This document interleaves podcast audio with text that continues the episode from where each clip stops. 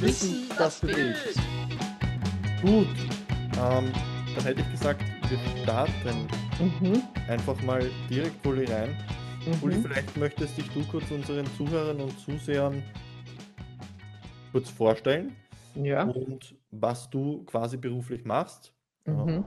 damit die Leute ein bisschen einen Kontext erfassen können, warum wir Ja. quasi miteinander quatschen.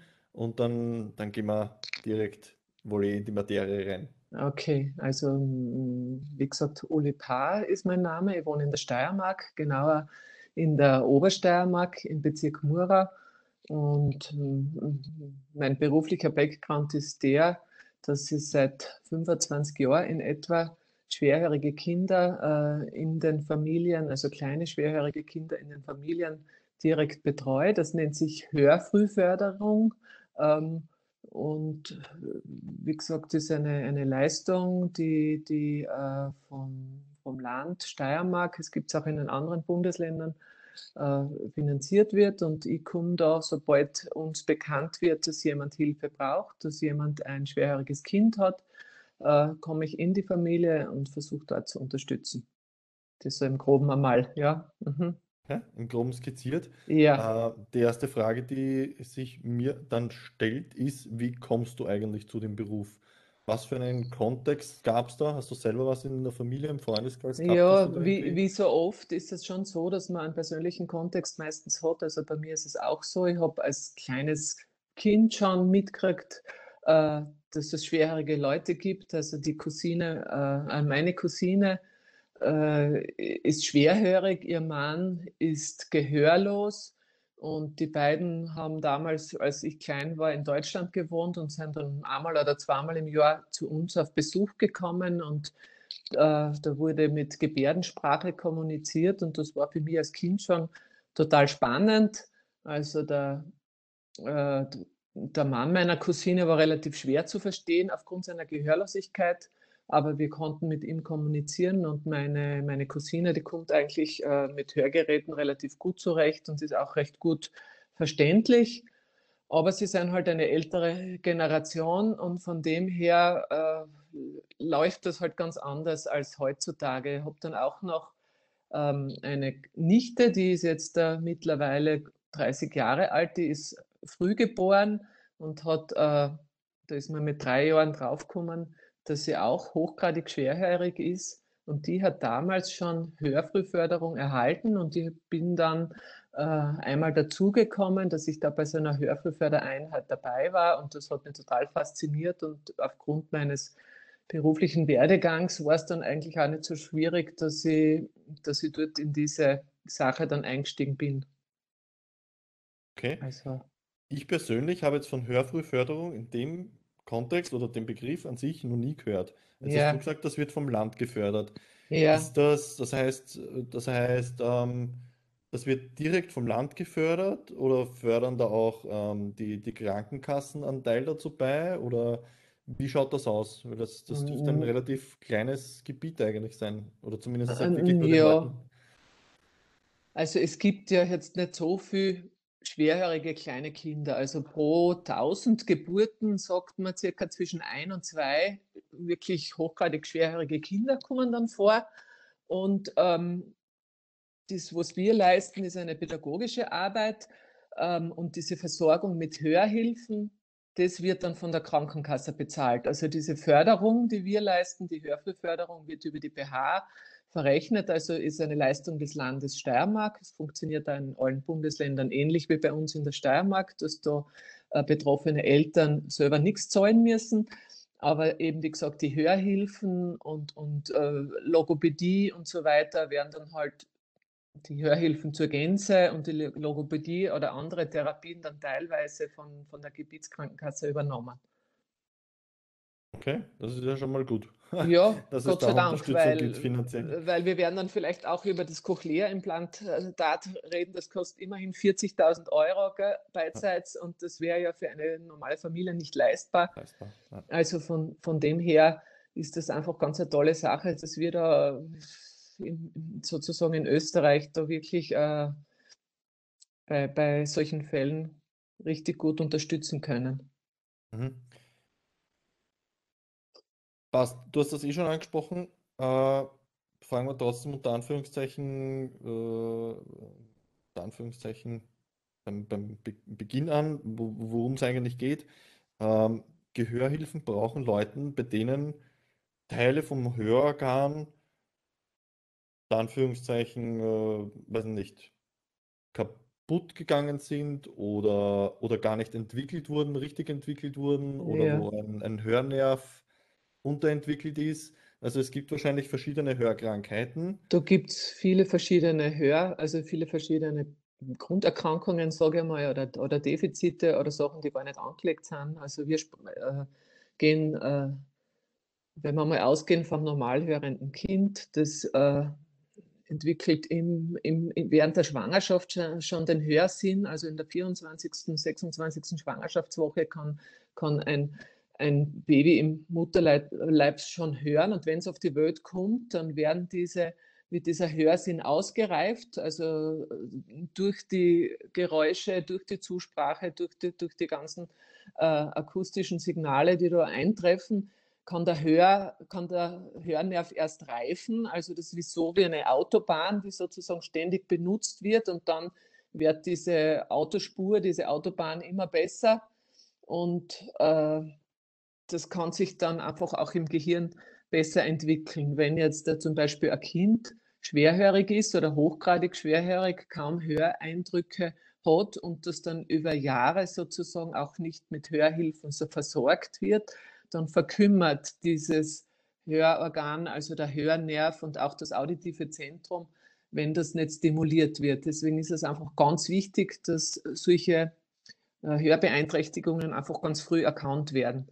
Es ist in Österreich so, dass es äh, seit Jahrzehnten jetzt Gott sei Dank schon äh, das Hörscreening nach der Geburt gibt für, für Säuglinge. Also bei der Abschlussuntersuchung im Krankenhaus wird, wird dieses Hörscreening durchgeführt. Das ist eine grobe Aussonderungsuntersuchung, wo man sagen kann, funktioniert das Innenohr bei ca. 40 Dezibel oder funktioniert es nicht.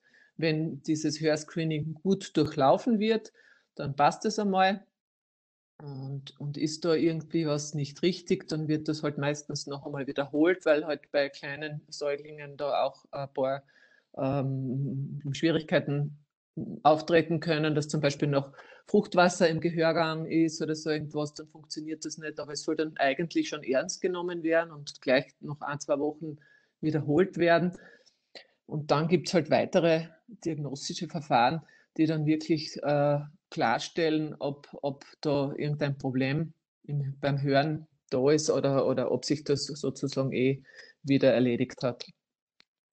Okay, also für mich als Nudelaug Ja. das auf gut Deutsch, diese, diese Defizite sind meistens einfach unterreizte Hörnerven zum Beispiel, die dann mit Hörhilfen oder mit entsprechendem Training äh, die Reize bekommen oder ein bisschen überreizt werden, damit sie sich eben entwickeln.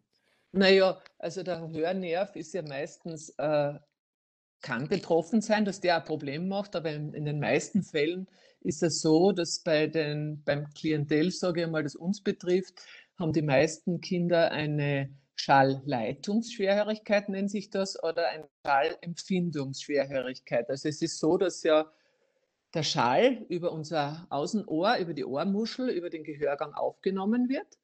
Dann ist das Trommelfell, das schwingt dann äh, über die Gehörknöchelchen, wird dann dieser Schall weitergeleitet und im Innenohr, in der Cochlea, das ist ein schneckenartiges Gebilde, deswegen heißt das auch Cochlea auf Griechisch Schnecke, ähm, dort werden diese Schallwellen von so kleinen, feinen Härchen, die sich da bewegen, die in Schwingung versetzt werden, in elektrische Impulse umgewandelt und an den Hörnerv weitergeleitet. Und das Problem bei den tauben Kindern, das liegt bei diesen Härchen, die in vielen Fällen dann defekt sind. Und das, das ist dann halt eine Innenohrschwerhörigkeit oder Schallempfindungsschwerhörigkeit, die auch nicht reparabel ist. Also wenn diese Härchen kaputt sind, dann sind sie kaputt. Also da kann man dann auch nichts machen. Man kann nur schauen, dass man entweder durch Verstärkung sozusagen die Schallwellen lauter macht oder stärker macht. Das würde ein Hörgerät machen, diese Verstärkung.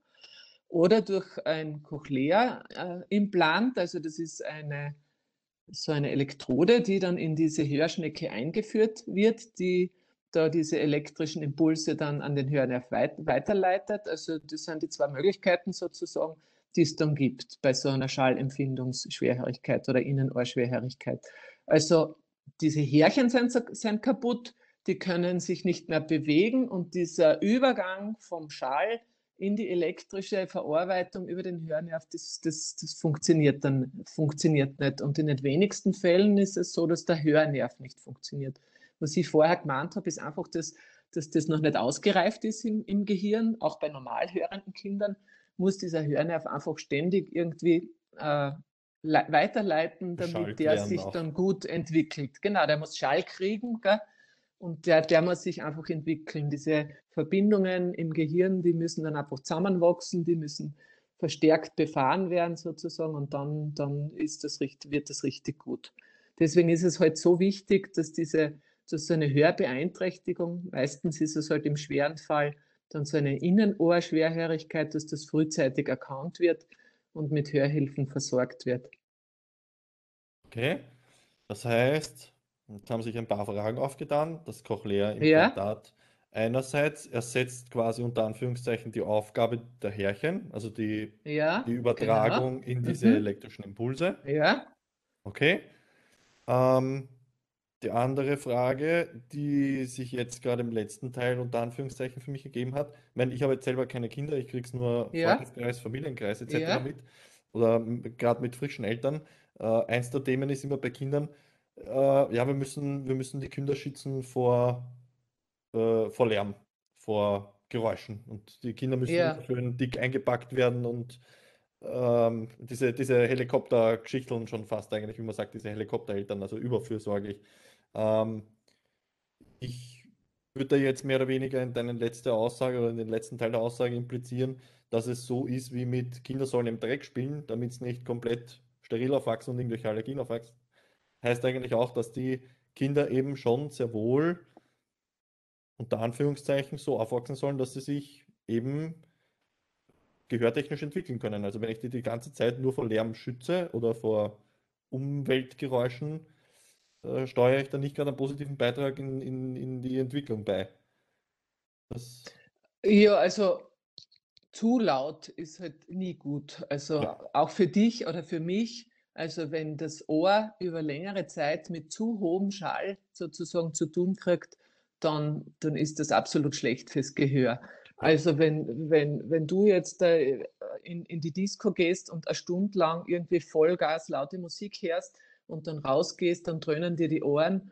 Aber wenn du das nicht ständig machst, dann wird sich dein Ohr wieder, wird, wird sich das wieder erholen. Wenn das aber jetzt da was nicht, einen halben Tag mit Kopfhörern megamäßig laut beschallt wird, dann leiden auch diese Hörchen, diese Härchen wieder drunter, dann kommt es zu so einer sogenannten Lärmschwerhörigkeit. Also mhm. was habe jetzt unlängst erst einen Artikel gelesen, da ist drinnen gestanden, dass halt bei, bei Säuglingen ist diese Rate an schweren äh, Hörstörungen eben von 1000 circa an, an bis 2 und wenn man dann im, in, eine, in, eine, höhere Altersklasse geht, also so 15- bis 17-Jährige, dann sind das schon fünf von 1000 Kindern, die irgendeine Schwerhörigkeit haben. Also da kommt dann dazu, dass halt vielleicht im kleineren Kindergartenalter, Vorschulalter, Volksschulalter, dass da vielleicht äh, Mittelohrentzündungen oder so irgendwas öfter stattgefunden haben, dass das Gehör äh, nicht mehr gut funktioniert oder eben diese Lärmschwerhörigkeit, die ja jetzt mit diesen Kopfhörern, die da wirklich oft getragen werden von den Jugendlichen und oft viel zu laut getragen werden, dass das halt einfach nicht gut ist. Also Langzeituntersuchungen, weiß ich nicht, ob diese Altersschwerhörigkeit vielleicht dann noch stärker zunehmen wird und noch früher kommen wird. Also da, da weiß ich jetzt auch nicht genau Bescheid, da wissen die HNO-Mediziner ganz sicher besser Bescheid. Aber es ist sicher ein Problem, wenn, wenn ständig Lärm ist. Aber so wie du sagst, das Kind jetzt nur vor, vor Geräuschen zu schützen. Zum Beispiel, ich weiß nicht, ob du das angesprochen hast, mein Kind schlaft, jetzt dürfen wir ja nicht laut sein oder so, mhm. so quasi. Also das ist auch, denke ich, eine Art von Gewohnheitseffekt. Also wenn da immer ein bisschen Lärm rundherum ist, wenn ein Kind schlafen sollte, dann wird das kein Problem sein. Aber wenn es sonst halt recht leise ist und plötzlich taucht was auf, dann ist es halt schwieriger. Aber an und für sich ist es schon so, dass, äh, dass es eigentlich normal ist, wenn man, wenn man ein bisschen Ge Geräusche müssen erkundet werden von einem Kind. Mhm. Aber wenn jetzt ständig der Radio rennt oder der Fernseher rennt im Hintergrund, dann hebt sich ja ein Geräusch viel weniger vom Umfeld sozusagen ab. Dann kann das Kind jetzt auch nicht richtig gut hören lernen, sage ich einmal, wie funktioniert das Geräusch und wie, wie, wie muss ich da herumschütteln auf meiner Rasel, dass das möglichst laut ist. Wenn, äh, das ist natürlich besser, wenn die Umgebung rundherum ein bisschen leiser ist. Das ist beim normalhörenden Kind so und natürlich verstärkt auch beim schwerhörigen Kind. Okay, also im Endeffekt die Dosis macht das Gift, aber die, es ist prinzipiell so, so dass, die, dass die Kinder sehr wohl hören dürfen und gewisse Reize einfach brauchen, damit sie sich entwickeln ja, können. Ja, ja, auf alle Fälle, ja. Okay. Mhm. Die jetzt gehen wir, gehen wir zum, zum äh, Cochlea-Implantat am besten. Okay, die Funktion ist jetzt klar, also es ersetzt quasi die Aufgabe der Härchen, was, was ja. die elektrischen Impulse zum Hirn oder zum, zum Hörneff mhm. äh, betrifft.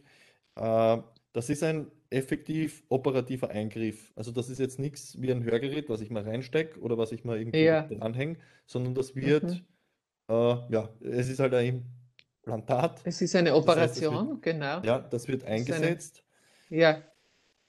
Kannst vielleicht da kurz ein bisschen erklären, wie, wie, wie unter Anführungszeichen die, die, die Vorgehensweise ist? Äh, wie, wie lange kann das dann drinnen bleiben?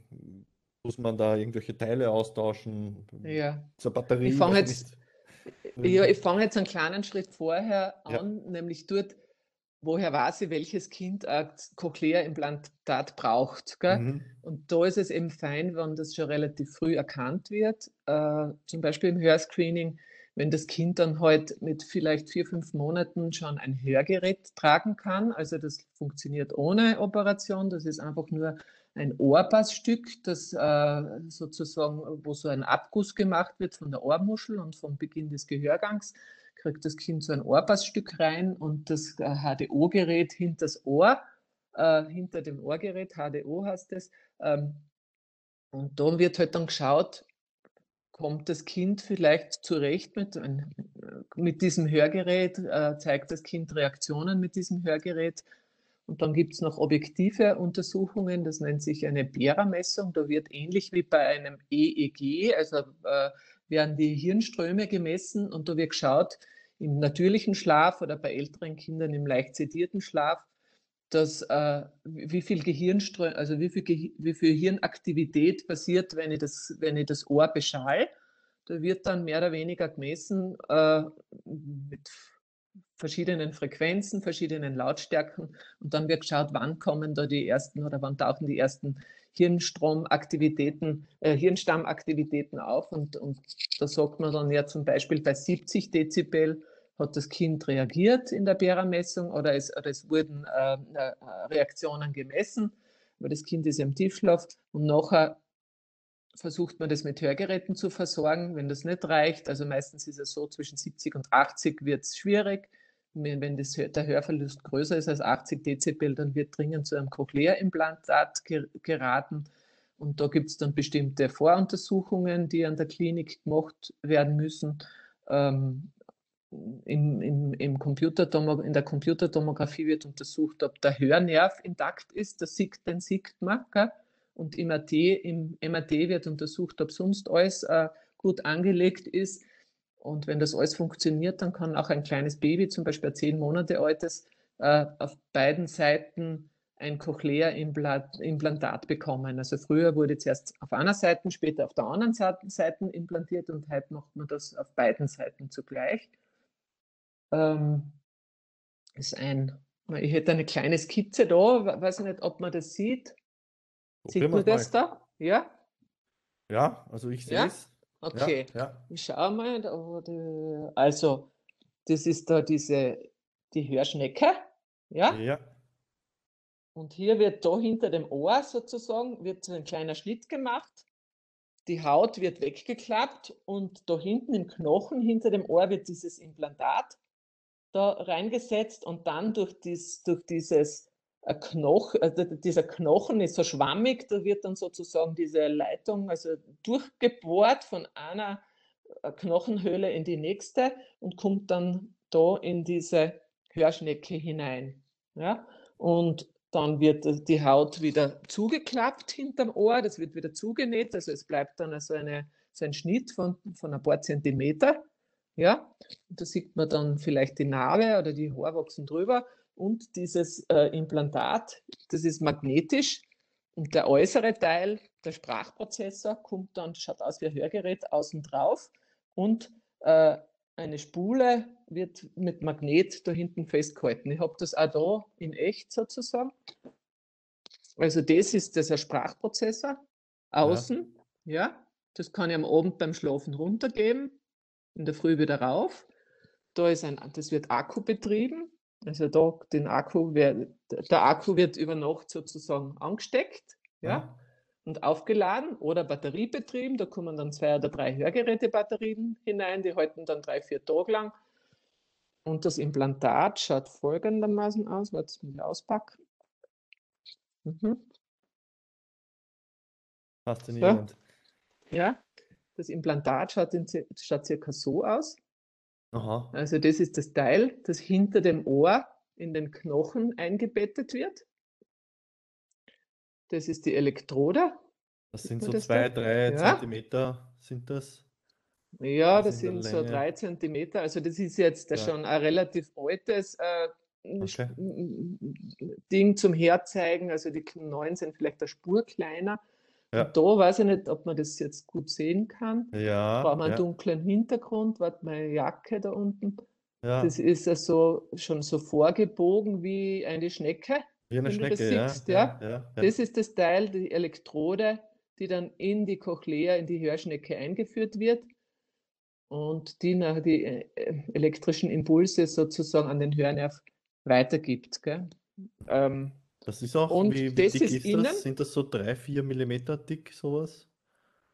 Nein, das ist noch dünner, also das, das ist vielleicht 1,5 mm dick. Nein, nein, die, nicht die Leitung, jetzt. sondern das, ähm, das quasi der metallische ja? Teil, also das Implant. Ja, das sind, das sind so, wie du sagst, so 3, 4 mm. Ja, ja, ja, das sieht okay. man jetzt auch nicht da, ich halte das da falsch, da, da ist die Kamera. Ja, ja, okay, so circa. Dankeschön. Ja? ja Dieser Teil in der Mitte ist das Magnet, da kann man stärkeres oder schwächeres einsetzen und das ist, der Teil ist sozusagen implantiert unter die Haut die Elektrode wird da in die Hörschnecke eingeführt.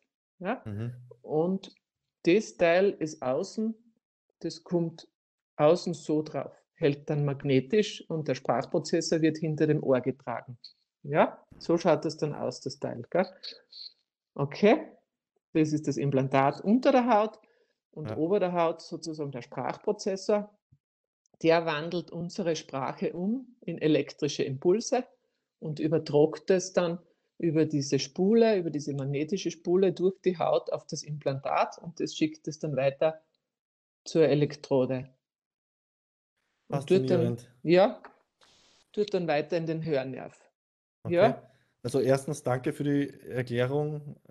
Es ist, ist wirklich pipi fein. Danke, dass du das so ausführlich und, und, und, und verständlich erklärst. Ähm, äh, es ist einfach faszinierend, wie weit die Wissenschaft heutzutage ist und, und was möglich ist. Ja. Also es ist, es ist grenzgenial.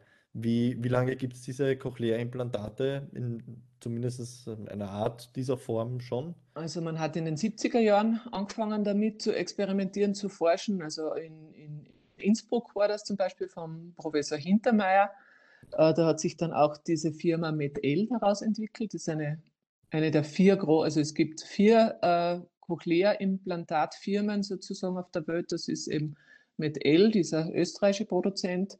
Dann gibt es Cochlea in Australien, das sind eigentlich die zwei bei uns häufigsten. Dann gibt es noch Advanced Bionics und Oticon Medical, also das sind diese vier Fabrikate, die im Grunde im Groben gleich funktionieren. Natürlich gibt es überall technische Feinheiten, die sich dann unterscheiden aber funktionieren tun eigentlich alle recht gut. Also gibt es keins, wo man sagen kann, na, das ist nicht gut und das andere wäre besser. Es sind halt auch wieder so Feinheiten. Das eine gefällt dann dort besser, das andere gefällt dann da besser.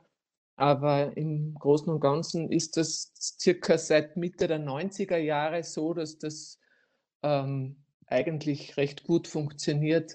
Äh, und, und zuerst waren halt auch diese Sprachprozessoren, die jetzt so kleine Geräte sind, hinter dem Ohr mit der Spule. Die waren halt dann auch so Taschen, also das waren so richtige Kastel, die man umgehängt hat. Gell? Und, und daraus hat sich das halt entwickelt, dass die immer kleiner geworden sind. Jetzt gibt es von manchen Anbietern nur mehr auf dieser Spule sozusagen, die, die so breit ist, also die so ausschaut. Äh, da gibt es diesen Sprachprozessor hinter dem Ohr gar nicht mehr.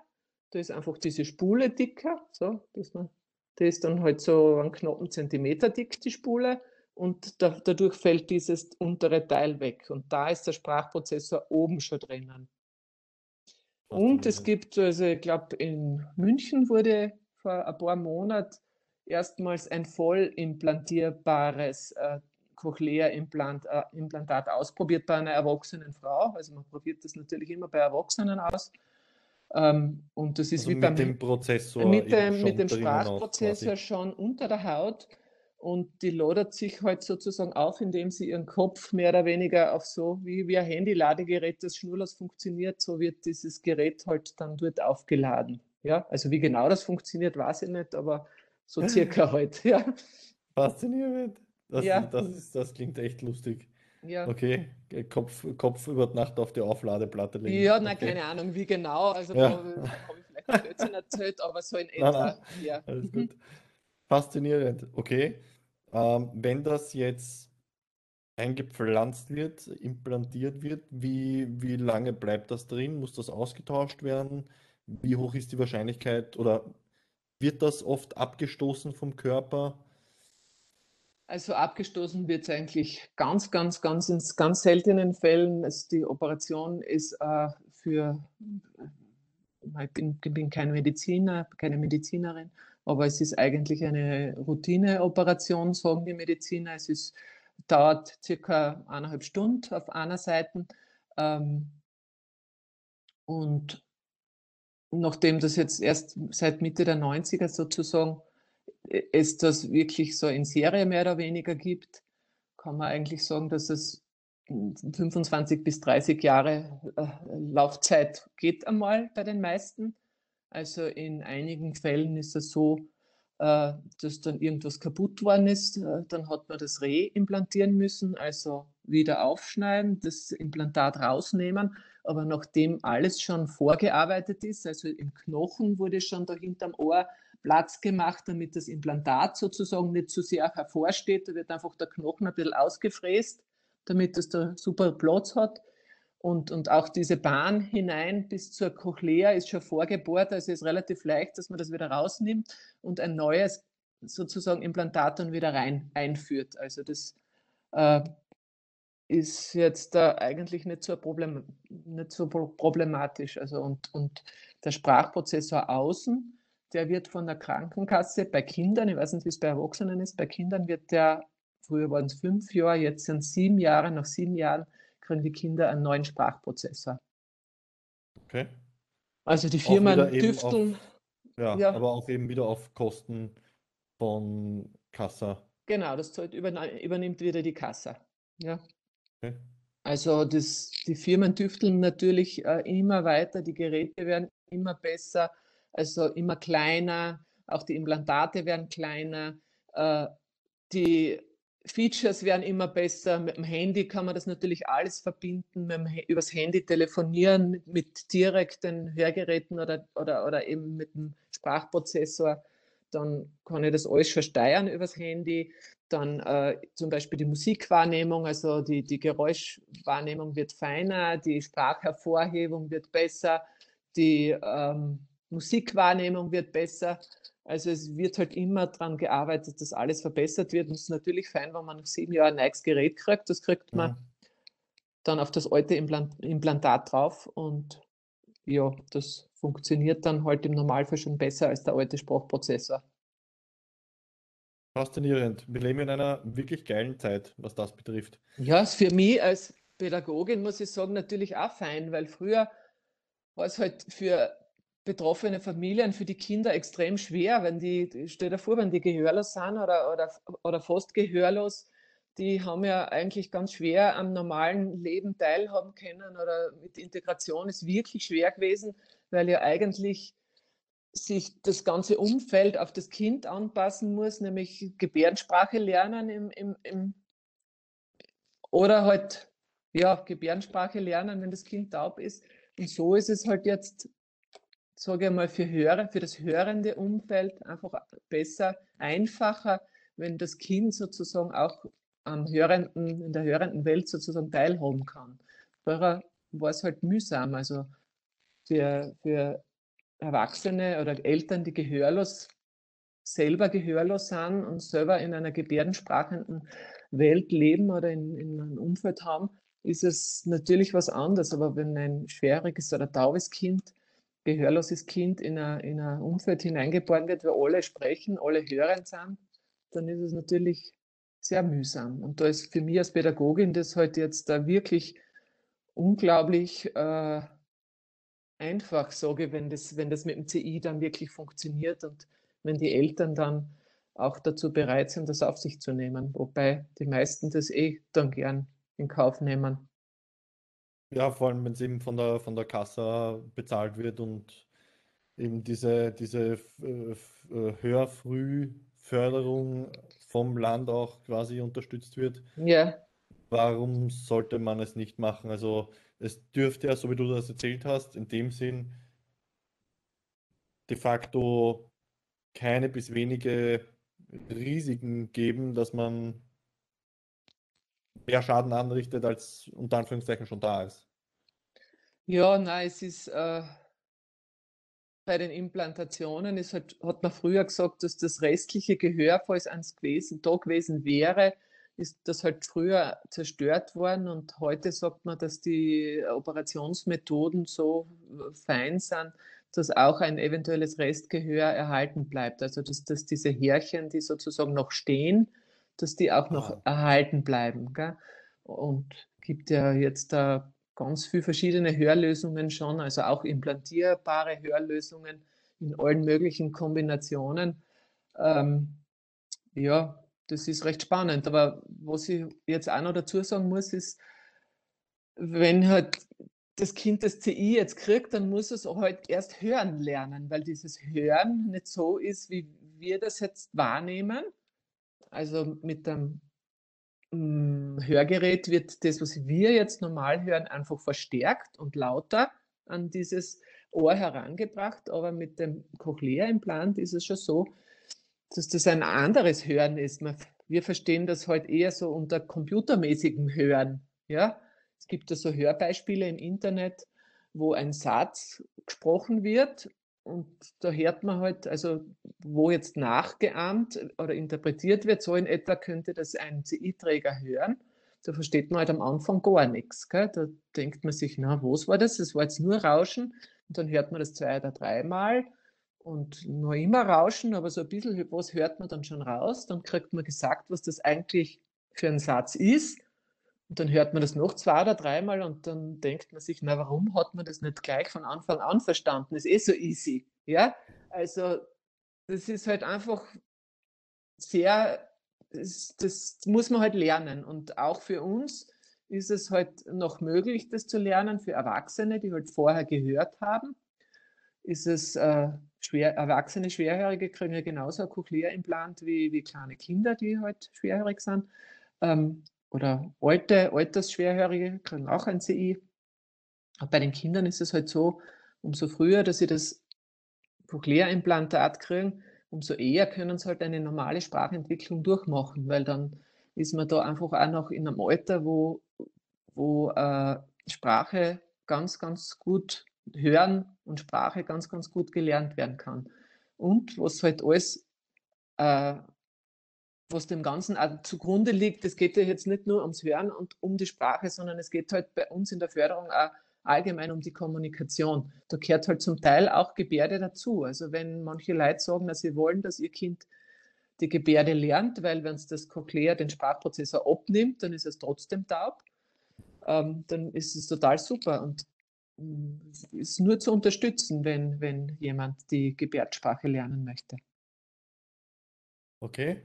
Äh, das heißt, deine Aufgabe oder, oder dein Job ist es jetzt quasi, du, du bekommst, du bekommst äh, die Information, okay, es ist eine Familie an uns herangetreten, an die entsprechende Stelle Ja. und dann wird die quasi eine Familie unter Anführungszeichen zugewiesen, Mhm. die du dann äh, beratest, betreust, einmal abcheckst, wie schaut's aus, was sind die Probleme und dann Ja. beratest, was für, was Mhm. für Tools das es gibt oder was passend wäre oder wie das. Ja, also im Normalfall ist es so, dass die, äh, die Eltern mit ihrem Kind schon irgendwie waren, an der Klinik zum Beispiel oder bei irgendeinem HNO-Facharzt und die schon äh, weiterverwiesen worden sind zu einem Hörgeräteakustiker, äh, zum Hörgeräte anpassen. Meistens sind vorher, kurz vorher, kurz nachher kommen wir dann ins Spiel. Oder auch vorher, wenn schon der Verdacht besteht darauf, dass irgendwas nicht passt. Und, und, dann wird halt einmal geschaut, äh, die Eltern werden irgendwie unterstützt, informiert, äh, damit sie sich wirklich gut auskennen, auch in der Materie, damit sie Entscheidungen für ihr Kind auch treffen können, wo sie ein gutes Gefühl haben, ja, ich bin gut informiert, ich kenne mich aus, ich kenne die Möglichkeiten und die wäre jetzt nicht irgendwie gedrängt von, von einer Klinik oder von, von irgendjemandem, äh, die Eltern so in sich selber gut auskennen, um, um wirklich eine, gut informierte Entscheidung zu treffen. Das ist so wirklich am Anfang das Wichtigste. Und eben auch diese Anpassung der Hörhilfen, dass man sie da unterstützt, weil, so wie du gesagt hast, das wird ja runtergenommen von den kleinen Kindern oder, oder als Spielzeug genommen oder, oder ja, es ist nicht so einfach. Also wenn wie jetzt da, wenn äh, bei uns kann es zu Rückkopplungseffekten kommen, genauso ist es da jetzt da bei den Hörhilfen, wenn das Hörgerät zum Beispiel viel verstärken muss und das Kind liegt aber ständig drauf oder beim Stillen oder was ist das da ständig irgendwie kommt was zu, dann gibt es immer Rückkopplungseffekte und das pfeift und das verstärkt nicht. Also es sind eigentlich einige Probleme, die da eben zu bewältigen sind. Da müssen wir halt dann die Eltern beraten und natürlich schauen, feinfühliges Umgehen mit den Kindern, Kommunikation unterstützen, also schon von klein auf der Blickkontakt. Was will mir mein Kind jetzt sagen oder was bedeutet jetzt dieses Jammern und jenes Jammern und, und spielen mit Mimik, mit Gestik, schauen, dass einfach das Gesicht interessant ist, dass die Kinder herschauen. Ähm, ja, vielfältige Wege, um zu schauen, dass einfach diese basale Kommunikation auch gut funktioniert. Ja, ich stelle es mir schon allein deswegen unheimlich spannend vor, weil einfach jeder Mensch unterschiedlich ist, sehr individuell, jede Familie ist anders, jedes Kind ist anders. Und ja, so wie du sagst, gerade der Kommunikationsaspekt ist so ziemlich der wichtige und da mal äh, den Weg zu finden, wie, wie, wie ich mit den Leuten spreche über das Thema, ist sicher schon einmal eine, eine ganz eigene Challenge quasi für sich. Ähm, die Herausforderungen für die Kinder sind eben unter anderem ähm, quasi dieses Hören zu lernen und wahrscheinlich die Herausforderung für die Eltern ist, also die große Herausforderung für die Eltern ist, sich, sich versuchen darauf einzustellen, wie, wie ich jetzt eben mit dem Kind umgehe, wenn sie diesen Lernprozess durchgeht. Ist Genau das, so ist es. Du hast das ja gleich super erfasst, ja. Und das ist halt das, was, was wir, was unsere Aufgabe ist, eigentlich die Eltern dort zu begleiten.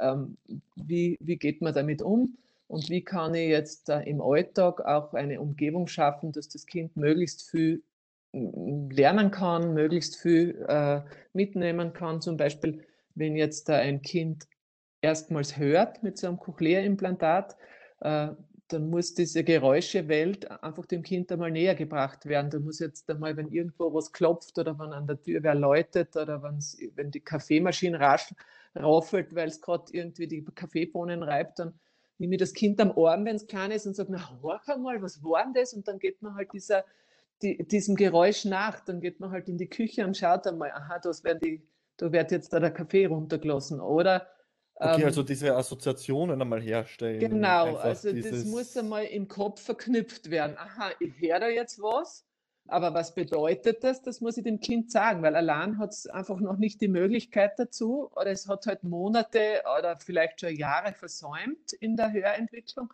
und das muss ich halt jetzt wirklich auch, so wie du sagst, diese Assoziationen herstellen. Also zum Beispiel gibt es dieses nette, dieses nette Beispiel mit der Türglocke. Also es ist nicht, die Mama ist keine Zauberin. Wenn jemand an der Tür läutet, dann kann sie nicht durch die Tür schauen, sondern sie hört es halt. Und das ist dieses Ging-Gong. Und das sage ich halt dem Kind, ach, hast du das gehört? Na komm, jetzt schau mal, wer kommt jetzt? Nimmt das Kind mit an die Tür. Und das ist halt dieser Alltag, der einfach wichtig ist. Und da muss das Kind halt lernen, diese Geräusche des Alltags einzuordnen. Und zuerst sind es halt diese groben Geräusche, ist halt, wenn, da, wenn das Wasser in die Abwasch rinnt, wenn, weiß ich nicht, die Klospülung bedient wird, wenn die Waschmaschine rumpelt, wenn sich die große Schwester im Bad föhnt oder irgendwas. Und diesen Geräuschen muss man halt einfach nachgehen mit dem kleinen Kind und diese Assoziationen müssen da hergestellt werden. Und natürlich die Sprache dazu, man kann das äh, dann alles verdeutlichen, indem man halt sagt, hast gehört, der, der Föhn, der macht also dann kommt diese, dieser Sprachaspekt dazu. Und wenn das Kind dann vielleicht später mal den Föhn hört, dann sagt es vielleicht schon selber. Und das ist, sind halt die Anfänge der, der, der Sprachförderung. fast, faszinierend auch aus dem Aspekt, weil, weil, weil da Assoziationen hergestellt werden müssen, die quasi eigentlich unter Anführungszeichen in einer normalen Entwicklung wahrscheinlich eben ja, alltäglich eh hergestellt werden, weil es den ganzen Tag irgendwie vielleicht noch keinen Kontext gibt, aber man einfach erlernt im Tun und im normalen Dings. Und jetzt muss ich wirklich sagen, okay, das Geräusch gehört zu dem, das hast du ja im Normalfall in einer Entwicklung eigentlich nicht. Ne? Ja, es ist schon so, man will halt dadurch einfach dieses Hören, Lernen beschleunigen, weil, weil meistens ja eh schon einmal eine Zeit vergangen ist, wo ein bisschen was fehlt und jetzt da plötzlich soll das Kind ja einfach, das, das ganze Hören soll halt interessant gemacht werden. Wenn ich, wenn ich diese Verknüpfungen sozusagen am Anfang nicht anbieten kann, dann ist es halt vielleicht nicht so interessant. Dann kommt da halt irgendwas und da ist halt irgendwas aber was ist das? Und ich kenne mich nicht aus, da nehme ich das over, weil es zipft mich an. Es soll ja interessant sein und das Kind soll ja froh sein, dass diese Dinge da jetzt tragt. Das ist ja nicht fein, wenn man jetzt was am Kopf hat, aber es ermöglicht halt vieles und das dauert meistens nicht lang. Und die Kinder checken, dass sie einfach einen, einen irrsinnigen, äh, irrsinnige Möglichkeiten haben mit den Hörhilfen und das dann meistens oben lassen. Gell? Also es ist dann meistens nur am Anfang kurz einmal ein Problem mit der Akzeptanz, aber, aber wenn das mhm. Umfeld das wirklich gut äh, hilft, mithilft und diese äh, Assoziationen anbietet und eben auch äh, interessante Hörumgebung schafft für das Kind sozusagen, dann ist das meistens jetzt nicht so ein großes Problem über längere Zeit. Okay. Die, die, die, wenn wir jetzt speziell bei den Cochlea-Implantate bleiben, äh, du hast gesagt, dass das ja mehr oder weniger heutzutage schon ein Standardeingriff ist. Also es ist jetzt nichts. Also es ist einfach bekannt, man weiß, wie das mhm. Prozedere funktioniert. Ja. Äh, man kann schnell eingreifen. Das heißt, ähm, für diese Implant für, für, diese, für diesen operativen Eingriff ist jetzt auch keine Spezialklinik in dem Sinn notwendig. Das heißt, rein theoretisch macht das unter Anführungszeichen die normale HNO-Abteilung in einem Krankenhaus? Ja, es ist schon so, dass es jetzt eigentlich in allen Bundesländern fast gemacht wird. Also es ist so, in Graz ist es, macht das das LKH, auch das Elisabethinenspital, hat das in Graz gemacht. Früher, vor, also Mitte der 90er Jahre, als ich angefangen habe, äh, in dem Bereich zu arbeiten, war das eigentlich die äh, Klinik in Salzburg, die das gemacht hat und äh, das AKH in Wien und da sind halt auch die Steirer dann entweder nach Salzburg oder nach Wien gefahren, um sich dort mit einem CI versorgen zu lassen. Aber heutzutage machen das eigentlich die, die großen Kliniken Linz, St. Pölten, Klagenfurt, Graz, Innsbruck sowieso. Also wird das, wird das eigentlich gemacht. Das ist, ist äh, so, dass das halt meistens an einer Klinik wie bei uns in Graz, die halt nicht so groß sind, ähm, da gibt es dann einen Operateur, einen Chirurgen, der auf das eingeschult wird. Und äh, wichtig ist natürlich auch die Nachsorge. Also es ist ja äh, auch so, dass das immer wieder eingestellt wird. Es wird ja nicht gleich Vollgas, volle Tube laut eingeschalten, mhm. sondern es wird da ganz vorsichtig irgendwie herangegangen. Es wird, werden zuerst ganz, ganz leise Impulse geschickt. Also und, und dann versucht man da halt sich langsam heranzutasten und, und zu schauen, wie das passt für das Kind. Dann wird halt in verschiedenen Frequenzbereichen dann noch ein bisschen äh, versucht, das zu optimieren. Äh, zum Beispiel, wenn das Kind in den Kindergarten kommt, der Störlärm ist groß, rundum und um wird geschrien, dann versucht man halt vielleicht bestimmte Frequenzbereiche ein bisschen runterzuschalten. Andere Frequenzbereiche, zum Beispiel die hochfrequenten äh, Töne, werden dann ein bisschen raufgeschalten, damit zum Beispiel auch das Sprachverständnis besser wird. Das sind so Laute, die sehr hochfrequent sind. Wenn Kinder das noch nicht so gut aussprechen können, dann schaut man mal, ja, kann das Kind das überhaupt hören? Weil das ist die Grundvoraussetzung dafür, dass es das, äh, das aussprechen dass kann. Deswegen ist das äh, ja okay. genau. Deswegen ist es halt auch wichtig, äh, dort immer wieder zu nachnivellieren, um, um, um zu schauen, ob das eh alles passt. Deswegen braucht jetzt eine Klinik äh, nicht nur einen Chirurgen, der das Cochlea-Implant einsetzt, sondern auch irgendeine gescheite Abteilung für die Nachsorge. Das sind im Normalfall ein paar Logopädinnen und ein, ein CI-Techniker, der dann halt von den jeweiligen Firmen dann alle zwei Wochen oder keine Ahnung kommt, um da dann diverse Einstellungen vorzunehmen bei den Patienten. Okay, also die, die, die, die technischen Anpassungen, die da, da hast du quasi nicht die Finger dran, unter Anführungszeichen. Da also habe ich, hab ich nichts damit zu tun. Ja. ja. Also, du also wir berichten maximal, gemeinsam du, mit den Eltern. Ja, genau. ja. Wir schauen uns das an und die Eltern und ich, wir, wir beobachten das dann gemeinsam oder eben auch andere, die mit dem Kind arbeiten und dann wird da halt dann in, einer Interdisziplin, in einem interdisziplinären Austausch dann schaut man, dass, dass das an die richtige Stelle kommt und ähm, dass, also du gibst deine Erfahrungen und deine Beobachtungen aus dem Alltag quasi oder in dem Szenario, wo du dich befindest, mit den Kindern und übst oder was auch immer oder begleitest, ja. mit im Sinne von wegen, das habe ich beobachtet, das könnte sein, dass da halt was zum Nachstellen ist so in die Richtung. Genau, genau. Wobei ja. wir halt auch versuchen, äh, die Eltern äh, zu unterstützen, dass sie selber genau schauen, dass sie selber vielleicht auch mitschreiben, wenn ihnen was auffällt, dass sie so ein mhm. Hörtagebuch führen dass sie aufschreiben, wie, wie die Kinder die ersten Wörter aussprechen oder wenn es schon mehr sind, wo gibt es Artikulationsprobleme, dass man, dass man die Eltern auch feinfühlig macht und, und dass die dann einfach auch selbst das mehr oder weniger übernehmen. Aber natürlich mit unserer Unterstützung, ja. Äh, ein bisschen, weiß ich nicht, komische Frage vielleicht, aber das ist das, was mir jetzt einfach gerade einfällt. Wenn du Musik hörst, hörst du die mit anderen Ohren, weil du weißt, wie, wie gut es dir quasi geht, dass du zu den normal Hörenden gehörst? Ja, Musik jetzt da immer, ich höre zwar ganz gern Musik, aber ich bin jetzt nicht so extrem affin. Ähm, Musik weniger, aber einfach Sprache, wenn da, wenn man so über, über die Ecken oder durchs Stirnhaus schreit, man sieht den anderen gar nicht, und da ist dann manchmal schon das, das ja, wie, wie fein es ist äh, zu hören oder, oder wie mühsam das ist, nicht mehr so gut zu hören oder was ich komme auch in einem Alter, wo das vielleicht ein bisschen problematisch werden kann.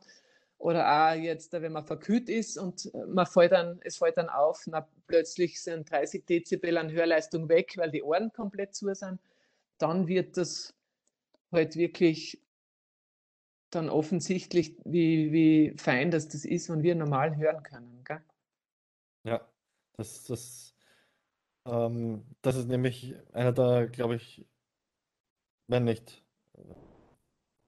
emotional, emotional spannendsten Aspekte bei der ganzen Geschichte, zu wissen, wie es ist zu hören und dann Leute zu sehen, für die das, also für uns ist es ja quasi, also für dich vielleicht nicht so, weil du ja mit der Materie zum tun hast, aber für mich ist es quasi selbstverständlich, dass ich höre. Ja. Ähm, und zu wissen, dass es eigentlich nicht selbstverständlich ist, ähm, das, das macht, glaube ich, unter Anführungszeichen eben schon was mit einem und, und lässt einem unter Anführungszeichen eben ein bisschen anders hören vielleicht. Ja, Ja, wenn du dir jetzt ein kleines Baby vorstellst, dass da irgendwie in seinem Wagen liegt und herumjammert, weil halt irgendwas nicht passt. Und äh, wenn das Kind hörend ist, dann sagt die Mama, ja, mei, ich bin gleich da, ich mache das jetzt schnell fertig. Und oh je, geht's da nicht so gut oder hast schon wieder Bauchweh, ich nehme die gleich aus oder irgendwas. Ähm, dann beruhigt diese Zusprache schon, auch wenn es jetzt die Mama nicht direkt daneben ist, aber wenn das Kind ja. nichts hört, dann kann ich nur wirklich schnell reagieren. Und das ist halt auch was, was man unseren äh, oft jungen Eltern dann am Anfang auch sagen müssen, wenn das Kind nicht hört, dann ist halt dieser, das feinfühlige Reagieren auf die Bedürfnisse des Kindes noch einmal wichtiger, weil es eben nicht die Möglichkeit gibt, über die Ferne sozusagen halt, oder, oder über Ferne geht am Anfang beim Baby eh nicht, aber halt so, wenn man, wenn man nichts sieht, geht das halt dann nicht. Also das ist halt dann wirklich auch der direkte Kontakt umso wichtiger. Sehr spannend, weil, so wie du sagst, der direkte Kontakt ist umso wichtiger, Feinfühligkeit. Ähm, auch wieder spannend, wäre wär spannend zu, zu, zu diskutieren und philosophieren, was das für Implikationen eben für die Gesamtentwicklung hat im, im Kinder, äh, Kinder-Eltern-Beziehungssinne aus verhaltenspsychologischer Sicht oder was auch immer. Ja.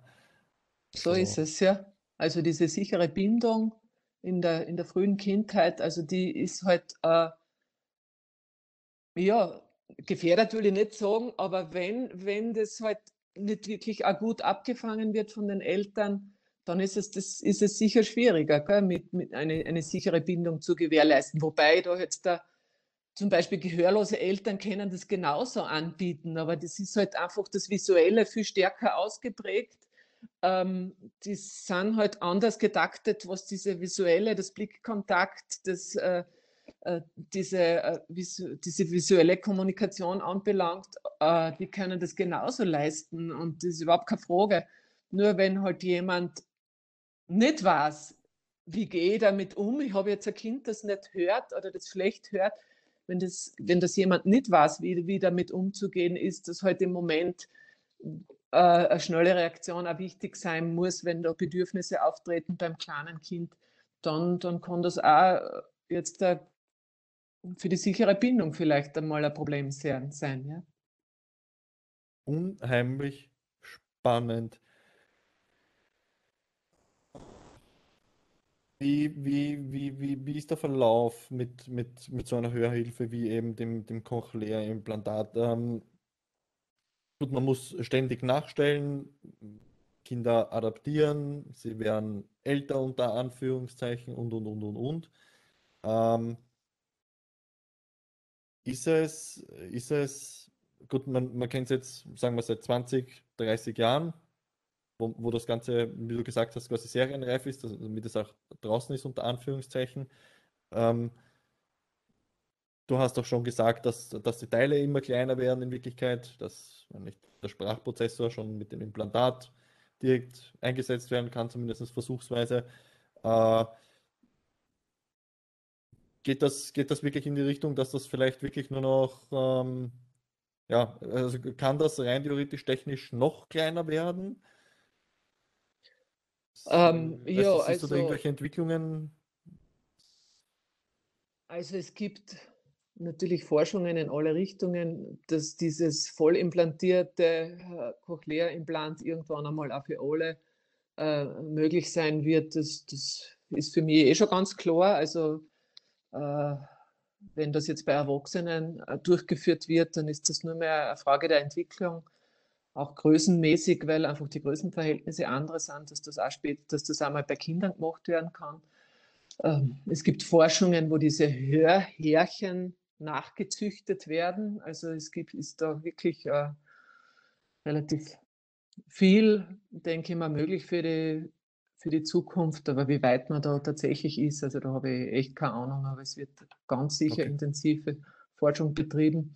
Und was das CI anbelangt, also da hat sie eh schon wirklich sehr viel getan, auch, auch mit der Hörwahrnehmung, mit, mit dieser Kodierung dieser elektrischen Impulse, wie das alles funktioniert dass zum Beispiel auch Musik jetzt relativ gut schon wahrgenommen werden kann und dass es halt Musiker schon gibt jetzt da oder CI-Träger, die halt Musikinstrumente spielen oder die wirklich auch einen Hörgenuss haben mit dem, mit dem CI. Also das ist wirklich unglaublich, was da schon alles geschafft worden ist, aber es ist halt auch ähm, eine Frage, sage ich mal, des Trainings, weil Musikwahrnehmung, wo man jetzt da als CI-Träger, so wird es halt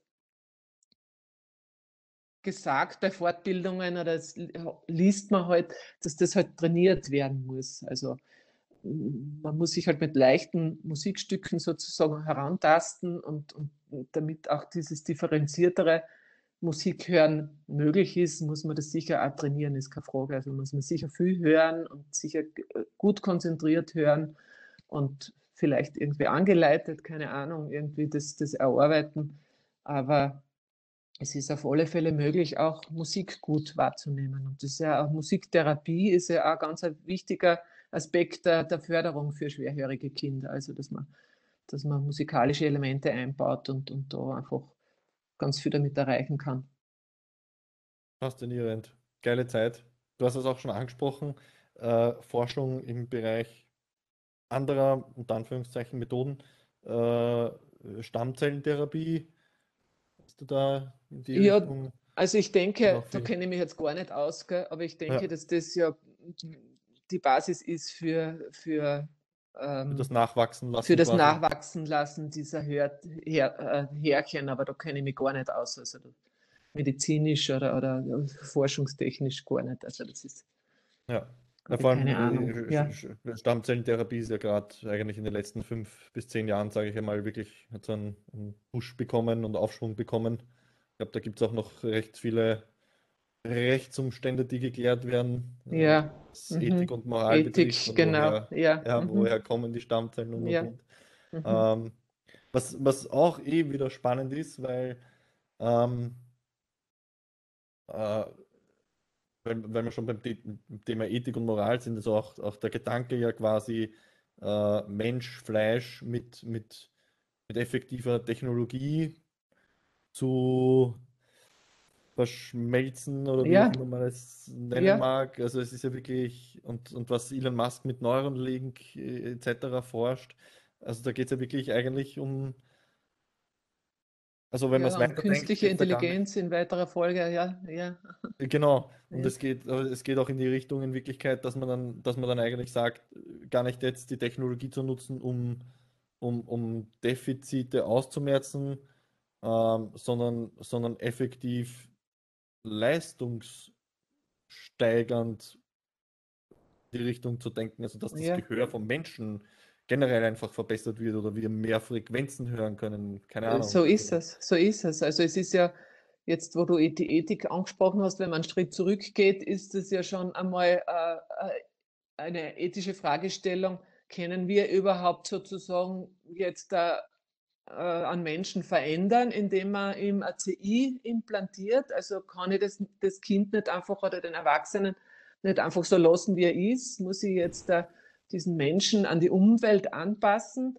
Äh, oder, oder muss ich schauen, wie die Umwelt sich jetzt diesem speziellen Menschen gegenüber verhält? Also das sind ja alles Punkte, die äh, gerade in der gehörlosen Kultur stark diskutiert werden. Also das Cochlea-Implant war ja lange Zeit eigentlich in diesem Bereich auch verböhnt und hat man gesagt, na, das wollen wir nicht und das brauchen wir nicht. Wir haben ja die Gebärdensprache und erst mit der Zeit ist es dann so geworden, dass das halt äh, beides zusammen auch funktioniert und, und dass halt gehörlose Eltern ihre äh, gehörlosen Kinder auch implantieren äh, lassen. Die Muttersprache ist halt nach wie vor die Gebärdensprache und da ist halt dann die Lautsprache sozusagen die Zweitsprache. Aber das, dem Kind wird ermöglicht, auch in der normalen Welt alleine zurechtzukommen. Sonst braucht man halt einen gehörlosen Dolmetscher oder einen Gebärdensprachdolmetscher in etwa. Mhm. Ja, und, und Evolution ist gut und schön, aber wenn wir Menschen uns evolutionstechnisch so weitergebildet haben, dass wir Wissenschaft erfinden und dass wir Technik erfinden, dann ist das ja genauso ein Teil unserer Weiterentwicklung. Also so ist es, ja. Den As mhm. Also den Aspekt verstehe ich auch oft in, in, in Diskussionen nicht. Also ich bin ja prinzipiell auch ein, ein oft ein bisschen ja, äh, zu radikaler vielleicht äh, äh, Verfechter vom, vom Darwinismus im Sinne von wegen Survival of the Fittest und Adaptierungsfähigkeit. Aber ich bin definitiv der Meinung, dass wenn, wenn der Mensch sich in die Richtung entwickelt, dass er die Wissenschaft vorantreibt, dann, dann gehört das genauso zur Evolution dazu und, und ohne Wissenschaft und ohne technische Evolution, keine Ahnung, könnten wir jetzt äh, gar keinen Podcast machen. Wir, wir So hätten kein es. Handy, wir hätten keine Ja, Waschmaschine, wir so hätten, ist es. wir Ja. hätten nichts. Wir würden mit Aha. einem, mit einem, weiß ich nicht, mit einem Holzprügel rumrennen und keine Ahnung. Ja, also So ist es. Es muss halt irgendwie erst allen Beteiligten langsam näher gebracht werden. Das sind halt, manche Leute brauchen halt länger sozusagen und manche springen halt gleich auf. Also das, Ja, und das, und das verstehen oft die Leute auch ein bisschen falsch, eben diesen, diesen Evolutionsaspekt von, von Darwin, beziehungsweise von, von, fällt mir der Name gerade nicht ein, also Survival of the Fittest ist ja gar nicht von Darwin geprägt worden, der Spruch eigentlich. Mir fällt jetzt der Name gar nicht ein. Ähm, und, und Survival of the Fittest bedeutet ja eben Überleben des Adaptierungsfähigsten. Und da war ja auch Corona jetzt eine schö- sehr schöne Zeit, die gezeigt hat, okay, äh, die Leute wollen bis zu einem gewissen Grad stehen bleiben und sagen, okay, den neuen wissenschaftlichen Entwicklungen und Möglichkeiten, denen wollen wir uns nicht hingeben, weil sie sind neu. Wieder so klassisch Mensch, interessanterweise, dass man sich vor Veränderung scheut und, und dann sich doch nicht adaptieren und entwickeln will, aber das ist eigentlich die Evolution, dass ich, dass ich mich adaptiere und, und, und zum Beispiel eben der Wissenschaft vertrauen sollte, weil da steckt halt ja, oder dass man halt. Schwächere sozusagen auch unterstützen kann mit Hilfe der Wissenschaft, ähm, dass sie halt sozusagen auch mit können in unserer heute, in heutigen Leistungsgesellschaft, weil ich gerade als Pädagogin im Behindertenbereich tue mir das schon ein bisschen schwer, weil es sind halt, also das sind halt dann wieder andere Aspekte, gell? Aber, aber wenn es die Möglichkeit gibt, dass ich wissenschaftlich oder, oder dass ich da halt mit Technik irgendwie äh, verbessern kann, ob das jetzt der Schwieriger ist, der CI kriegt oder, oder jemand, der, äh, der nicht sprechen kann aus, aus körperbehinderten Gründen, der halt dann irgendwie einen Sprachcomputer oder was auch immer hat. Also diese technischen Möglichkeiten finde ich halt auch, wenn wir das nützen können und auch jetzt da, ähm, wo wir vorher auch waren, also diese, diese em- emotionale, das Soziale halt nicht hinten lassen, dann finde ich das ja wirklich äh, total super und kann nur befürworten, dass man, dass man da wirklich auch dabei ist bei, bei diesen technischen Neuerungen. Ja. Äh, wie, wie lange Jetzt steckst du, ja. Bin ich da? Ja, jetzt ein bisschen mit Verzögerung, aber geht's, ja. Okay, bin ich wieder da. Gott sei Dank. Ähm, wie lange begleitest du Familien quasi? Oder was ist so die längste Zeit, die du eine Familie bis dato begleitet hast? Ja, das sind so fünf bis sechs Jahre. Das allerlängste, wenn das Kind eben wirklich äh, im Babyalter ist und ich das Kind dann bis, bis zum Schuleintritt sozusagen äh, fördere und begleite. Ähm, ja, oft ist es, äh, äh, oft entwickeln sich Kinder so gut, dass sie dann an, nach kurzer Zeit, nach ein, zwei Jahren äh, zum Beispiel schon äh, aufhört mit der Hörförderung, weil, weil es nicht mehr, nicht mehr notwendig ist, weil die Eltern fit sind, weil die wissen, was zu tun ist, weil sich das Kind super entwickelt, weil äh, das Kind in, eine, in einen Kindergarten oder in eine Kinderbetreuungseinrichtung kommt, die wissen, worum es geht, weil, weil das dort super gefördert ist, dann ist es nicht mehr notwendig, dass wir da in die Familienheim fahren. Ähm, ist halt immer, wir geben den Eltern halt die Möglichkeit zu sagen, ja, sollte es wieder irgendwie, also ein, meistens sind, es, sind das ja so Übertritte sozusagen von, vom Kleinkindalter in den Kindergarten, vom Kindergarten in die Schule, also die dann vielleicht ein bisschen Probleme bringen, dass man dort vielleicht noch einmal unterstützend dabei ist, aber im Großen und Ganzen entscheiden wir gemeinsam mit den Eltern, wann dann Schluss ist und ja, maximal geht es bis, bis eben zum Schuleintritt. Äh, super schön. Ähm, muss, muss, muss ja auch schon wieder nicht. Ja, aber jetzt geht's wieder. Mhm. Okay. Ähm, muss, ich stelle mir das auch extrem emotional spannend vor für dich, eben diese Kinder. Na, leider, Marco, jetzt höre ich dich nicht. Ja, jetzt, ja. Okay, bin ich da? Test, Test. Hallo, hallo. Ja, ja, geht, jetzt geht's wieder, ja. Okay, bin ich wieder da? Sonst muss ich die übers mobile Netz irgendwie laufen lassen, wenn das WLAN, aber keine Ahnung, woran es liegt. Ja, jetzt geht's wieder. Aber Mhm. hörst du mich jetzt wieder? Ja, jetzt geht's wieder. Okay. Ähm, muss, muss ja auch äh, super, super schön emotional sein, äh, wenn du die Kinder äh, siehst, wie sie sich quasi entwickeln.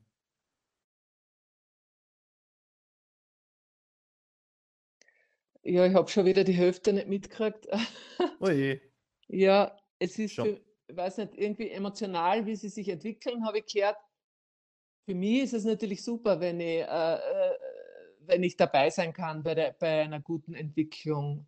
Und ich denke mir auch, wenn sich die Kinder super entwickeln, ist natürlich total fein, wenn die Eltern einfach Bescheid wissen, die, wenn die wissen, worum es geht, wo die Kinder Unterstützung brauchen, wo sie Hilfe brauchen und die Eltern einfach fit sind. Das ist total super.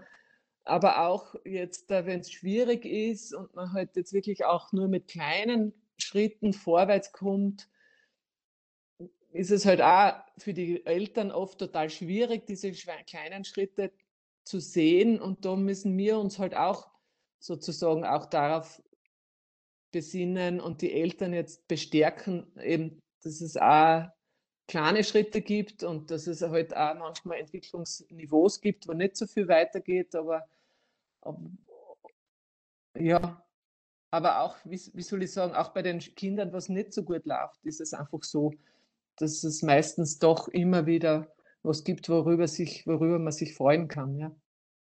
Bleibst Und du, das bleibst, macht bleib, natürlich total viel Spaß, also keine Frage. Ja. bleib, bleibst du mit Familien, die du dann quasi nicht mehr betreust, trotzdem weiterhin auch noch in Kontakt? Also siehst du die Kinder, weiß ich nicht, dann nach zehn Jahren zum Beispiel auch nochmal oder was? Naja, im Normalfall nicht, aber, aber wir kriegen dann schon hin und wieder Rückmeldungen von, von Familien. Ja, das Kind, also meine Tochter hat jetzt die Schule abgeschlossen und es ist, ist so super durch die Schule gekommen und dank euch oder dank der Hörfrühförderung oder dank dieser frühen Versorgung mit Hörhilfen hat das so gut funktioniert.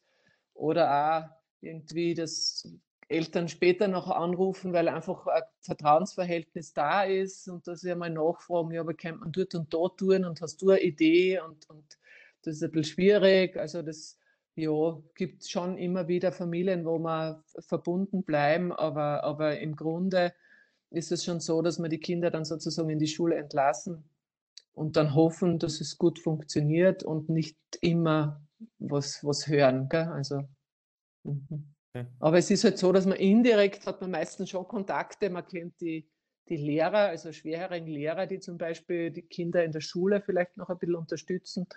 Und da hört man dann, ja, wie es den Kindern geht. Dem einen geht super, dem anderen vielleicht nicht so gut, aber, aber ja, das Bild kriegt man schon mit, wie es den, es den Kindern und den Familien geht.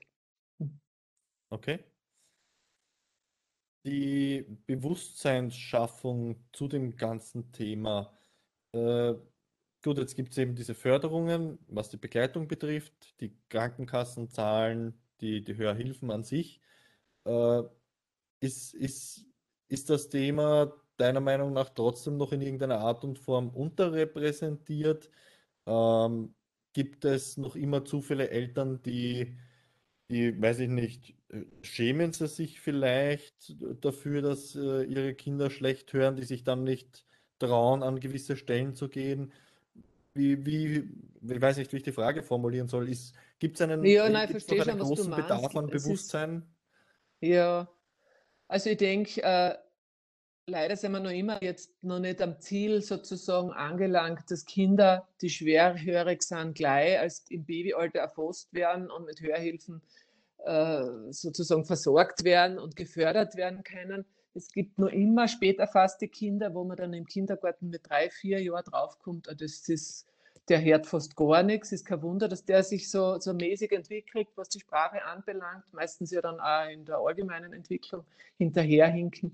Ähm, ja, leider ist es noch immer nicht äh,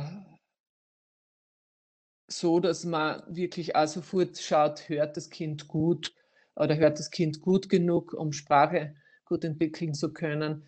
In den letzten Jahren äh, muss man sagen, ist man auch ein bisschen äh, aufmerksamer geworden auf einseitig schwerhörige Kinder. Das hat man vor 10 bis 15 Jahren mehr oder weniger noch äh, beiseite gelassen, hat gesagt, das Kind hört auf einer Seite, das reicht uns, damit kann es Sprache gut erlernen. Und jetzt eigentlich in den letzten Jahren ist es so, dass man auch darauf Rücksicht nimmt, dass Kinder auch mit einer einseitigen Schwerhörigkeit oder Taubheit versorgt werden. Das hat sich jetzt verändert in, letzter, in den letzten Jahren. Und grundsätzlich, ja, leider gibt es nur immer Kinderärzte oder, oder Ärzte oder bekannte Verwandte, die sagen, na, das wird schon werden. Und der Hansi hat auch erst mit drei zum Reden angefangen, so quasi. Das ist bei uns in der Familie.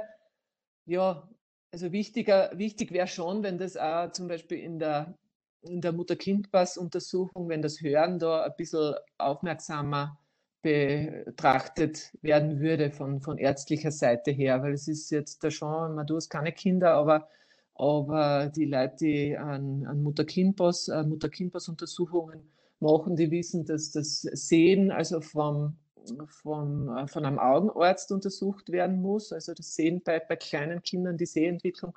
Beim Hören ist es so, dass der Kinderarzt einfach nur ein paar Hakel sozusagen in, bei einer Untersuchung macht und das halt für bei manchen total ausführlich behandelt wird und bei bei manchen fragst die, fragen die Ärzte die Eltern, hört das Kind eh gut? Ja, passt, nur noch ein Hakel drunter. Also okay. gibt sicher noch Bedarf, das, das in diese Richtung wirklich äh, besser zu bearbeiten, ja.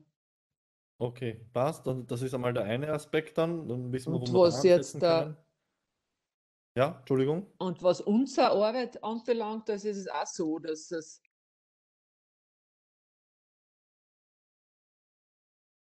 Ja, ich versuche da jetzt wirklich einmal ähm, ich versuche da wirklich einmal jetzt das über mein Handy laufen zu lassen. Es scheint, ich weiß nicht, das WLAN vielleicht nicht ganz so stabil zu sein bei mir. Okay, ich höre dich, ich dich perfekt und sehe dich auch perfekt. Also. Ja, geht jetzt wieder. Ja, weiß ich nicht. Sonst okay. müssen wir dann später mal umschalten, oder? Ja, ah, macht ja, ja nichts. Die, ja, gut. Die kleinen technischen Herausforderungen. Wo waren wir jetzt? Ja. ja. Genau, also äh, das Bewusstsein quasi, was deine Arbeit auch betrifft. Ja. Was meine Arbeit anbelangt, ist es so, dass äh, ja, wenn Kinder sozusagen am LKH zum Beispiel landen, dass wir dort sehr gut vernetzt sind, dass wir dort äh, die Kinder relativ gut sozusagen weiter weiter überwiesen kriegen. Ähm, in anderen Bereichen des Landes ist es ein bisschen mühsamer, weil halt manche fahren, die, die zum Beispiel aus dem Be Bereich Murau, Obdach oder so, die fahren nach Kärnten, um das Kind dort äh, untersuchen äh, zu lassen. Oder die Enstaller fahren nach Salzburg. Also da besteht dann schon oft noch ein bisschen Bedarf, obwohl wir dort auch gut vernetzt sind. Ähm, dass man dort auch so ein bisschen äh, Bewusstsein schafft. Da gibt es eine Stelle oder gibt es Stellen überhaupt, gell, die dann den Eltern weiterhelfen. Also es ist nach wie vor so, dass manchmal ein bisschen dauert, bis betroffene Eltern mit ihren Kindern sozusagen äh, an die richtige Stelle kommen, damit wir sie unterstützen können. Okay, aber prinzipiell gilt, wenn, wenn es zu den Thematiken kommt oder die Eltern eine Anlaufstelle suchen, unter Anführungszeichen, jetzt abgesehen von HNO etc., äh, diese Hörfrühförderung ist definitiv ein Begriff, mit dem die Leute quasi, wenn sie das im Internet suchen, zu den entsprechenden Stellen auch wahrscheinlich kommen. So ist es. Also wenn man Hörfrühförderung eingibt im Internet, da kommt dann, je nachdem in welcher Region man ist, Steiermark, dann, dann tauchen die drei Stellen auf in der Steiermark, die das anbieten. Das sind wir vom MFZ Steingruber, das, sind, ist das die Chance B im Osten äh, der Steiermark und das ist der Rosenberggürtel, das Landesinstitut in Graz und das, diese Stellen tauchen auf. Und da kann man sich je nach Region oder je nach ähm, persönlichen, nach persönlicher Präferenz sozusagen dann für eine Stelle entscheiden und äh, die dann kontaktieren und da wird einem dann weitergeholfen. Wir sagen den Eltern, wie sie zu dieser Hilfe kommen, wo sie ansuchen müssen, nämlich bei der BH, was sie dazu brauchen. Dann, wenn es dringend ist, dann fahren wir sofort los. Also wir kommen dann wöchentlich. Frühför Frühförderung funktioniert wöchentlich sozusagen äh, für eineinhalb Stunden. Äh, kommen in die Familie. Äh, da rufen wir dann oft nur an bei der BH und sagen, wir haben da jetzt ein spät erfasstes, schwerhöriges Kind, wir müssen sofort anfangen. Es ist ganz wichtig, dass da gleich was passiert. Dann wird da nicht abgewartet, bis der Bescheid der BH kommt. Das dauert oft, je nach, je nach Behörde, ein paar Wochen bis ein paar Monate. Also das ist oft recht schwierig. Aber wenn es dringend ist, fangen wir gleich an und der Bescheid kommt nachher. Aber, aber ja, einfach im Internet nachgoogeln. Und wie gesagt, in den anderen Bundesländern gibt es das auch. Wir arbeiten mit einmal mehr, einmal weniger sozusagen intensiv mit den anderen Bundesländern zusammen. Es gibt schon so eine Vernetzung österreichweit. Ja, und wie gesagt, meistens ganz ähnlich in den anderen Bundesländern. Sehr gut. Ähm, wenn du unter Anführungszeichen jetzt deine, deine, deine Erfahrung reflektierst und, und unter Anführungszeichen ein bisschen zusammenfassen könntest, was, wenn du, wenn du mit deiner Familie jetzt zusammensitzt oder, oder unsere Zuhörer und unsere Zuseher und, und irgendwer hat irgendwie einen Bezugspunkt zu dieser ganzen Geschichte oder hat gerade ein Thema mit, mit, mit äh, Kindern, die, die schwieriger hören oder man ist sich unsicher oder was auch immer. Was, was würdest du quasi den Eltern aus deiner Erfahrung heraus jetzt raten, wenn jemand jetzt daheim sitzt und das hört oder sieht und sich in irgendeiner Art und Weise angesprochen fühlt von dem Thema? Also wie gesagt, wichtig ist, dass verzögerte Sprachentwicklung jetzt da nicht auf die leichte Schulter nehmen, sondern schon einmal wohin gehen, äh, und einmal nachschauen, kann das eventuell auch am Hören liegen. Das wäre das Erste, was ich, was ich dazu sagen kann. Dann eben ähm, bestimmte Stellen kontaktieren, im Internet suchen, kontaktieren.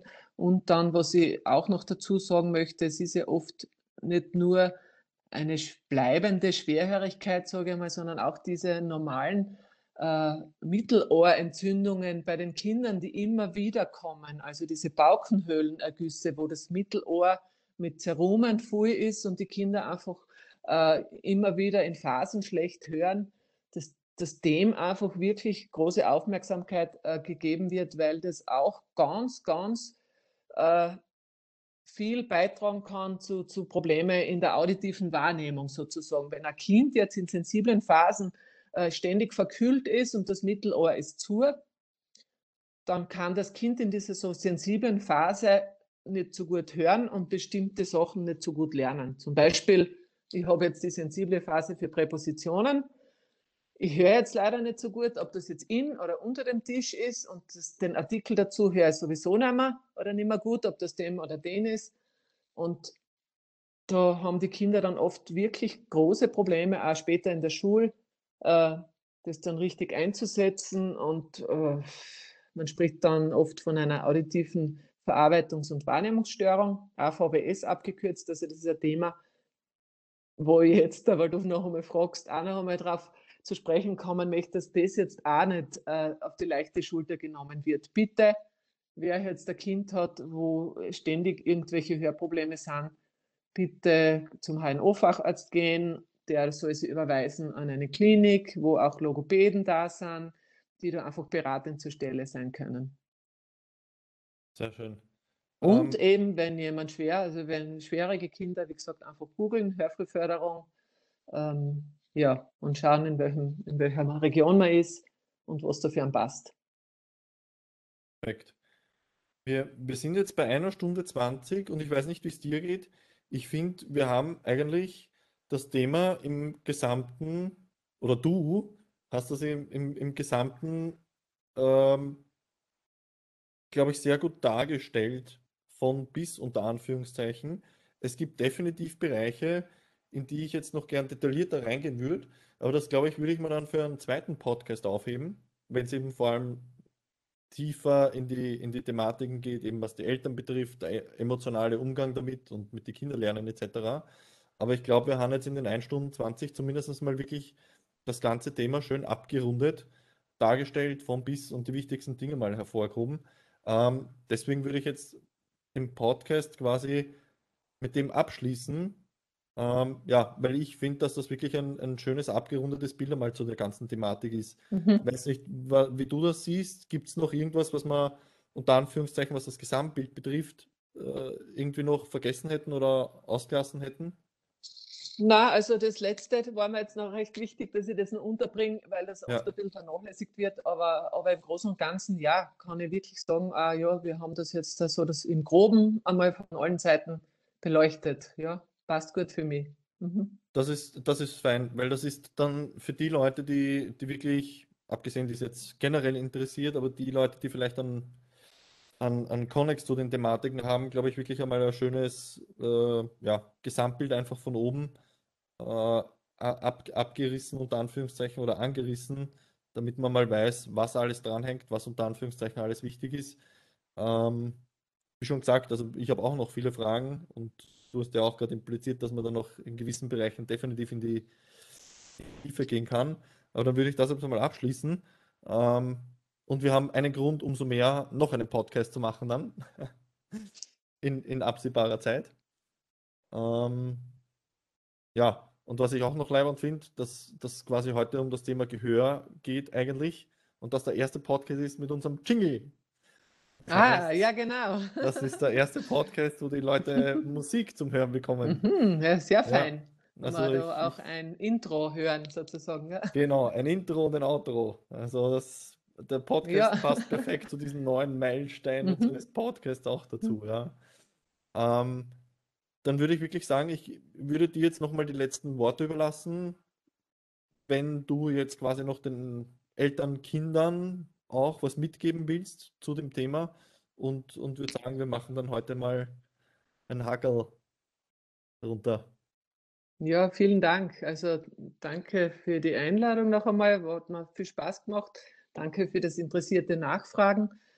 Ja, wie gesagt, wir haben eh schon vorher gesagt, äh, einfach Acht geben auf die Sprachentwicklung des Kindes, auf die Hörreaktionen des Kindes, das nicht auf die leichte Schulter nehmen und gleich mal wohin gehen und ein bisschen nachfragen und wie gesagt, äh, ja, nachschauen im Internet, Hörfrühförderung gibt es in ganz Österreich und würde mich freuen, wenn, wenn durch diesen Podcast vielleicht wieder ein paar Leute hellhörig geworden sind und, und einfach ein bisschen feinfühliger auf dieses Thema reagieren und Kinder, die nicht so gut hören, früher die Chance haben, irgendwie ähm, gut begleitet äh, zu werden und, und sich gut zu entwickeln. Ja. Perfekt. Uli, vielen lieben herzlichen Dank ähm, wirklich vielen lieben Dank. Jetzt bist du eingefroren, Marco. Bin ich wieder da?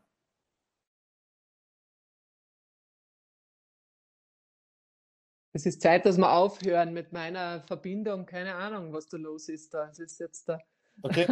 schon ein bisschen schwierig, ja. Aber bin ich jetzt wieder da? Mhm. Okay. Ja, jetzt geht's wieder. Mhm. Perfekt. Ähm, na, ich wollte mich einfach nur herzlichst bedanken bei dir, dass du dir die Zeit genommen hast, dass du, dass du auf die Fragen eingegangen bist und dass du das wirklich so super perfekt erklärt hast, ähm, so dass auch ich verstanden habe und deswegen bin ich mir ganz sicher, dass auch viele andere Zuhörer und Zuseher dadurch verstehen.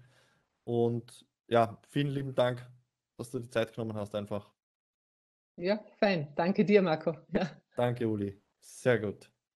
Zuhörer und Zuseher von Wissen, das bewegt. Wenn euch der heutige Podcast gefallen hat, bitte gerne weiterteilen, weitererzählen, äh, leiten, weiterleiten, sharen, liken äh, unseren Podcast, äh, wo auch immer ihr ihn hört oder seht.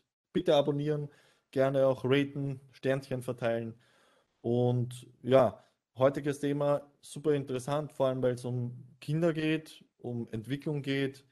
Es betrifft Eltern, es betrifft Familienangehörige. Wenn ihr jemanden habt in der Familie, der entsprechende Gehörprobleme hat in eurer Familie, bitte entsprechend der Uli ihre Worte äh, vom Ende ja, nochmal auf der Zunge zergehen lassen, Bewusstsein dafür schaffen und ja, spread the word und ich hoffe, euer erster Podcast mit Jingle äh, hat euch motiviert, weiterhin unseren Podcast zu hören und uns eben irgendwie zu unterstützen mit Sharen, Liken, Abonnieren und Raten.